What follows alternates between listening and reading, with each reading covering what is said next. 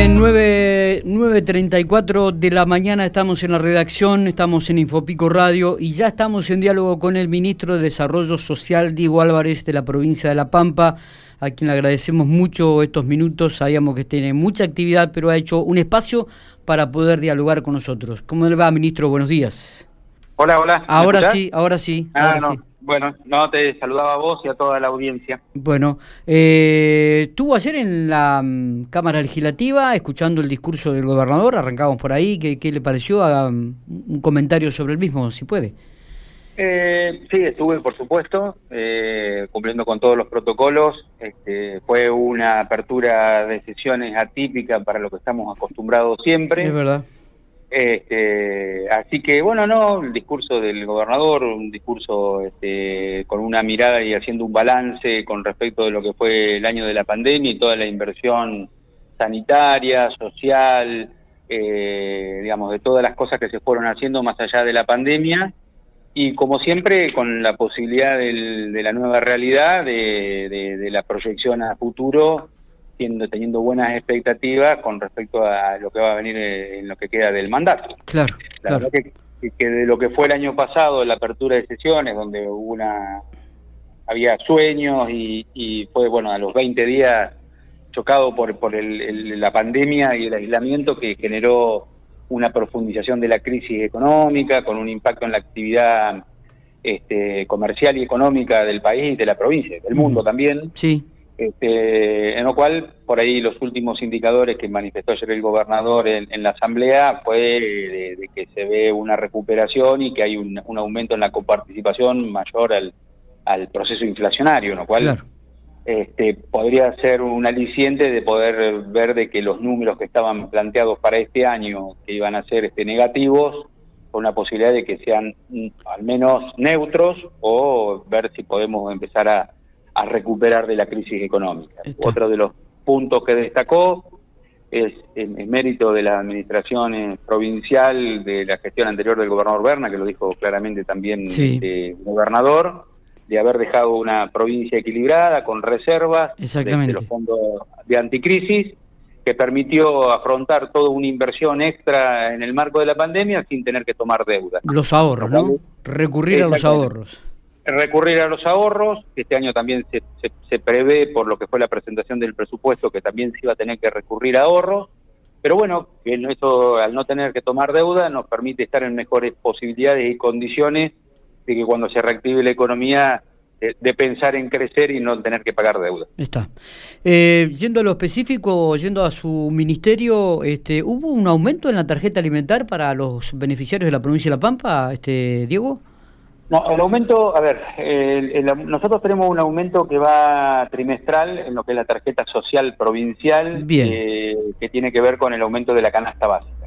Lo que hubo un aumento del 50% fue en la tarjeta alimentar, que es eh, una tarjeta del gobierno nacional, que tiene 10.500 beneficiarios en la provincia de La Pampa, que se venía destinando un importe de 52 millones de pesos mensuales y con este nuevo aumento significa un ingreso genuino de, de recursos nacionales a todo el ámbito de la provincia de casi 80 millones. ¿A partir de cuándo es esto?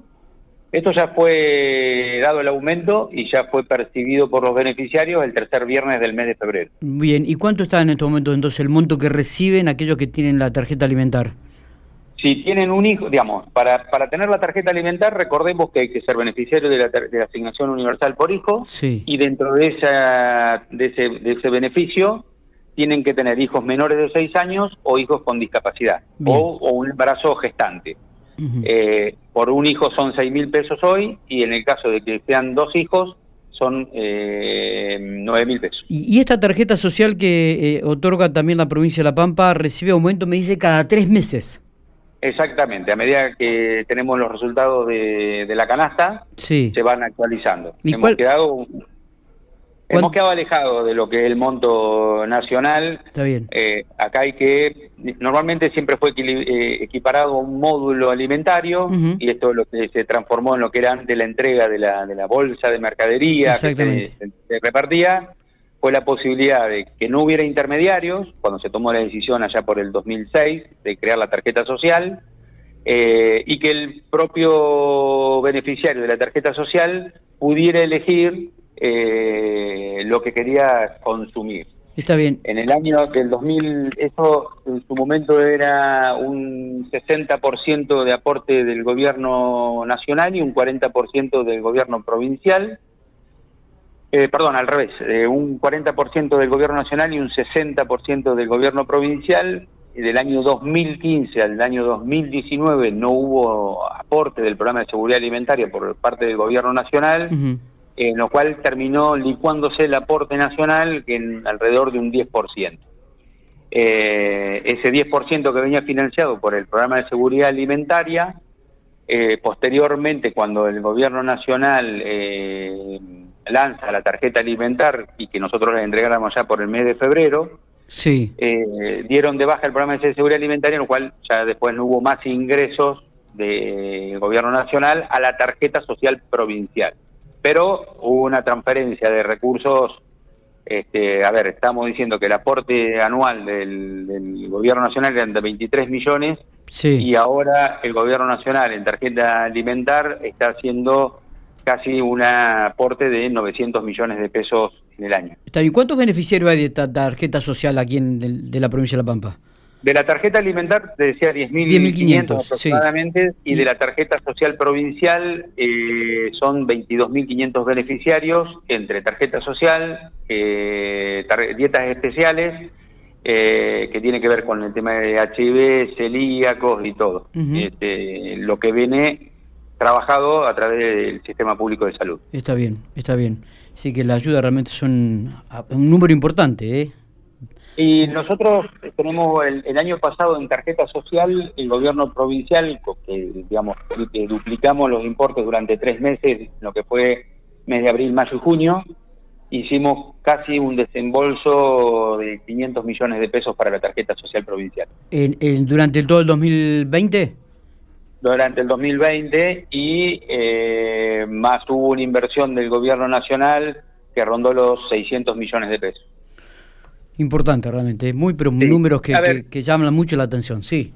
Sí, a ver, y acá hay dos cosas para, digamos, que se sacan en conclusión con respecto al tema de los fondos que ingresan este, para los beneficios alimentarios de, de, la población. Por un lado, la posibilidad de que la familia elija los alimentos, y por otro lado, que esto está bien descentralizado en cada una de las localidades, por lo cual el consumo de eso, de esas tarjetas, van en la propia localidad. En algunos lugares es una inversión este, significativa mensual que mueve el comercio. Claro, claro, sí, seguramente, seguramente se vuelca también en, el comercio, en el comercio local y provincial. Eh, Diego, eh, ¿cómo, ¿cómo cerró el Provida? ¿Cuántos chicos participaron en este 2020? Este 2020-2021, el trabajo que se realizó en, en, casi todas las localidades de la provincia de La Pampa. Sí, a ver, la verdad que fue, en esto hay que reconocer, como siempre, el, trabajo que hacen los intendentes y las intendentas y presidentes de comisión de fomento de, todas las localidades.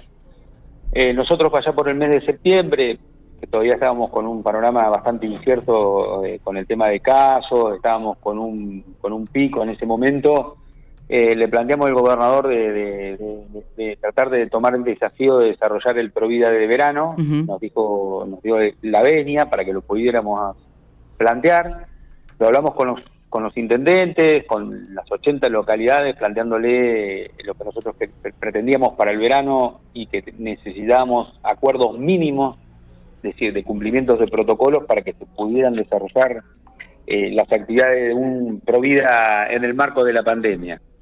Eh, los acuerdos mínimos eran todas las actividades al aire libre, por medio de burbujas, con trazabilidad, con todos los elementos de higiene personal y con este, una compañía, digamos, con, toma de temperatura, con, con toda una serie de baterías que veníamos trabajando con epidemiología. Sí. Eh, nosotros esos acuerdos mínimos, que, cualquier propuesta que viniera de un municipio debía respetarlos.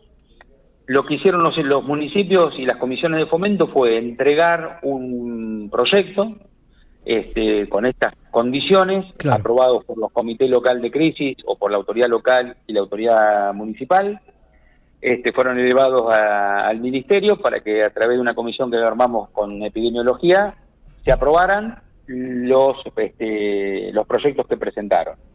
De eso este, presentaron 70 las 79 localidades, después hubo localidades que no pudieron desarrollarlo por su situación epidemiológica, pero en la mayoría este, funcionó, y la verdad que digamos funcionó muy bien, hubo cuestiones para destacar que hubo un trabajo que al, al, haber menos concurrencia, que estamos hablando alrededor de un 40% de lo que era habitualmente, este promedio en las localidades más grandes la concurrencia fue de un 30%, entre un 30 y un 40, en las localidades más chicas entre un 50 y un 60%.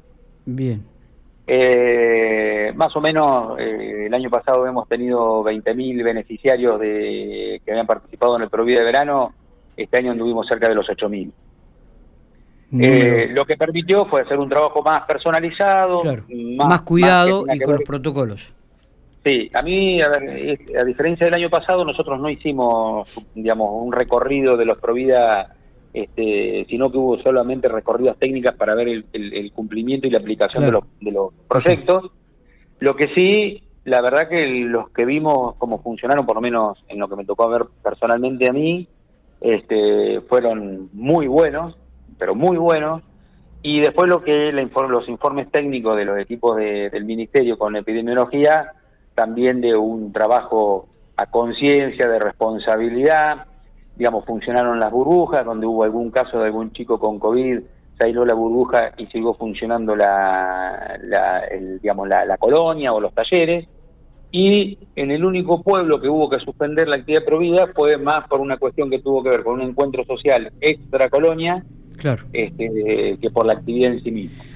A ver, esto volvemos, Miguel, siempre a lo mismo, que cuando se respeten y se cumplen los protocolos, las actividades bajan significativamente el riesgo y se pueden hacer las cosas este, respetándolo de que no ponemos en riesgo la, la salud de los demás. Totalmente. Y sí, digo, digo siguiendo con, con, el tema de los controles, este ministro, mm, ¿qué va a pasar con los geriátricos? Hubo en algunas circunstancias este, dentro de la provincia geriátricos en distintas localidades que generaron que hubo un cierto temor, que había gente que se había contagiado. ¿Hay, ¿Están realizando controles? ¿Hay alguna ya política que se está llevando a cabo sobre en este sentido también?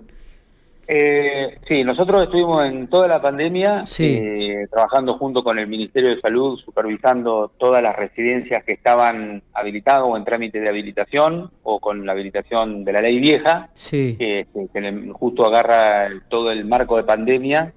Eh, se hicieron recorridos por toda la provincia, se estuvo en contacto permanente bajándole los protocolos, capacitándolos. Eh, esto es volvemos a lo mismo de antes, digamos, cuando hay responsabilidad y se aplican los protocolos no hubo problema. Por ahí la mayoría de las situaciones que se fueron detectando dentro de, los brotes que hubo en algunos tenían que ver con gente que entraba y salía, este, no tanto por, por, el, por la actividad propia de la residencia. Después lo que se hizo fue todo el tema de un trabajo con los municipios y comisiones de fomento de de, hacer un trabajo proactivo para la inscripción en el registro provincial de vacunación. Con posterioridad a eso ya vino la, la, vacunación de las residencias a través de, de, la, de, la, de salud pública.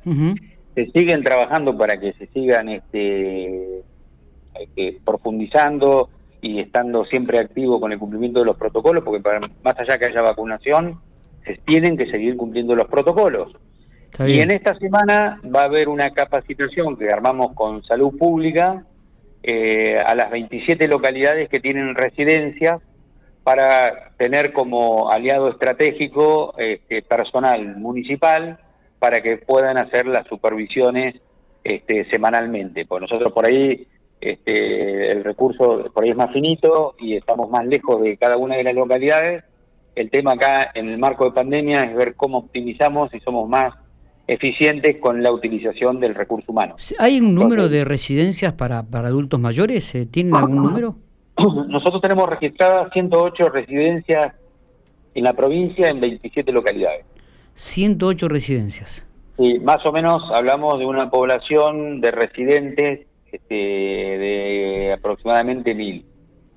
Eh, también hay conciencia dentro del ministerio que hay, hay muchas veces residencias que no están tan regularizadas en cuanto a sus papeles, este, Diego. ¿Están trabajando en este aspecto? ¿Están haciendo A ver, ahí hay, ahí hay una cuestión, que hay una parte que es de la habilitación comercial, que es competencia municipal, y otra parte nosotros el poder de fiscalización que tenemos en el marco de la ley de residencia.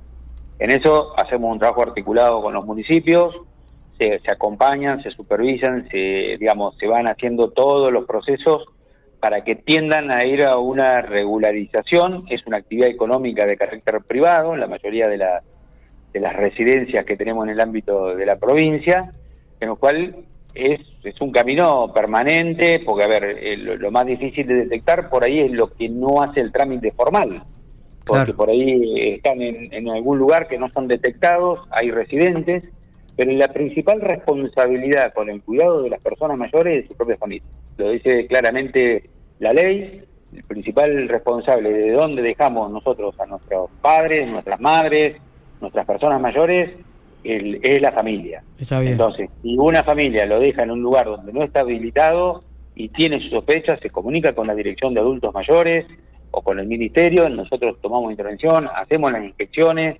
este, conjuntamente con el municipio para que haya un ordenamiento este, normativo, estén registradas y todos podamos controlar este, mucho más eficientemente este, la funcionalidad que tiene cada una de las residencias. Correcto. Em, con respecto a los controles, seguimos, ¿no? Eh, se abre ya la... Hay mucha expectativa con respecto al fútbol que comienza los torneos oficiales aquí el 4 de abril. Ya este, el gobierno autorizó la presencia de público. ¿Qué tipo de control va a haber con respecto a este tema también? Va a estar este, a cargo de los clubes. Eh, ¿Ustedes van a hacer una recorrida? ¿Va a haber controles? A ver, esto es una cadena de control. El, primer, el primero que tiene que controlar el cumplimiento del protocolo es la propia institución, este, porque depende del cumplimiento que tengamos de los controles, que sigamos con la habilitación de, los espectadores en función del, del aforo que está permitido por la reglamentación. Y por supuesto que va a haber controles de parte del gobierno a través de la Subsecretaría de Deportes en el cumplimiento de los protocolos, como hemos venido este, haciendo inspecciones en todas las actividades deportivas que se han ido habilitando desde marzo a la fecha. Está bien, está bien. O sea que... Este, Con la eventual, a ver, como hemos hecho en cualquier otra actividad, se controla, se avisa, se vuelve a controlar, digamos, donde no haya cumplimiento, y juntamente con la Secretaría de Trabajo de la provincia este, se procederá a la, a la clausura o a un acta este, de infracción por incumplimiento de los protocolos sanitarios. Muy bien, se dio a conocer hace días que em, Canal 3 eh, va a televisar los partidos del Torneo Federal de Básquetbol donde participa Ferro de Pico, Olboy de Santa Rosa y Juventud Unida del Pachiri. Así es. Ayer, eh, bueno, ayer tuvimos recién la reunión con los clubes, donde le manifestamos este, la decisión que había tomado el gobernador y nos había instruido a la Secretaría General y al Ministerio de Desarrollo Social para que podamos trabajar en la televisación de los, de los equipos que están desarrollando el torneo federal de básquet lo bueno es, este, a ver, en realidad tenía que ver, uno, la decisión política de, transmitir en vivo. La otra que veíamos como, como muy bueno era que hay un equipo de la zona sur, uno de la zona centro y otro de la zona norte. Claro. Con lo cual va a haber una representación geográfica importante este, con, con diferentes intereses, que la posibilidad de, de verlo, y sobre todo en un marco de pandemia, lo tenga toda la gente de la provincia que los pampeanos se conviertan en hincha de los clubes este, que representan el ámbito deportivo este, provincial. Eh, y lo que por ahí ayer eh, se planteó fue el tema de que por ahí podía haber en esta primera fecha una superposición. La idea es poder filmarlos y hacer este, los dos, más, más, más allá que uno vaya en vivo por Canal 3, el otro irá por streaming.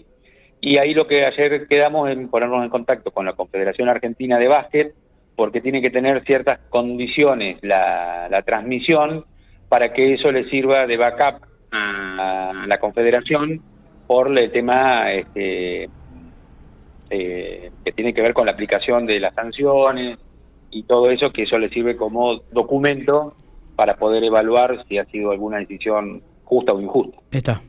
Bueno, creo que así hemos, sido claros y, hemos recorrido varios temas que tienen que ver con su, ministerio. No sé si queda algo pendiente, algo que quiera remarcar, alguna primicia que por ahí tenga dentro del bolsillo y la quiera manifestar, este Diego. No, no, a ver, siempre cerrar con vos este, el tema de que sigamos cuidándonos. Eh, bueno, ahí te puedo adelantar, vamos a tener este, en el día de mañana y en el día de hoy la visita de Gabriel Lerner, que es el secretario nacional de Niñez, Adolescencia y Familia del Gobierno Nacional, que viene con parte de su equipo para hacer una recorrida a algunas instituciones de acá, trabajar en alguna agenda que venimos desarrollando algunas inquietudes y bueno... ¿Qué temática específicamente, Diego, en esto?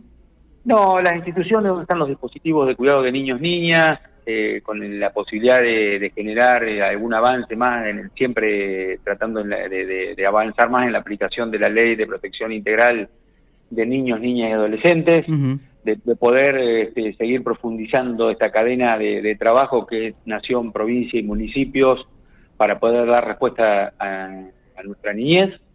Y bueno, con expectativas de las cosas que se puedan generar acá, que tengan después un correlato y una concreción en el tiempo administrativo que requieren las cosas, pero que vengan más recursos para poder dar más y mejores respuestas en el ámbito provincial.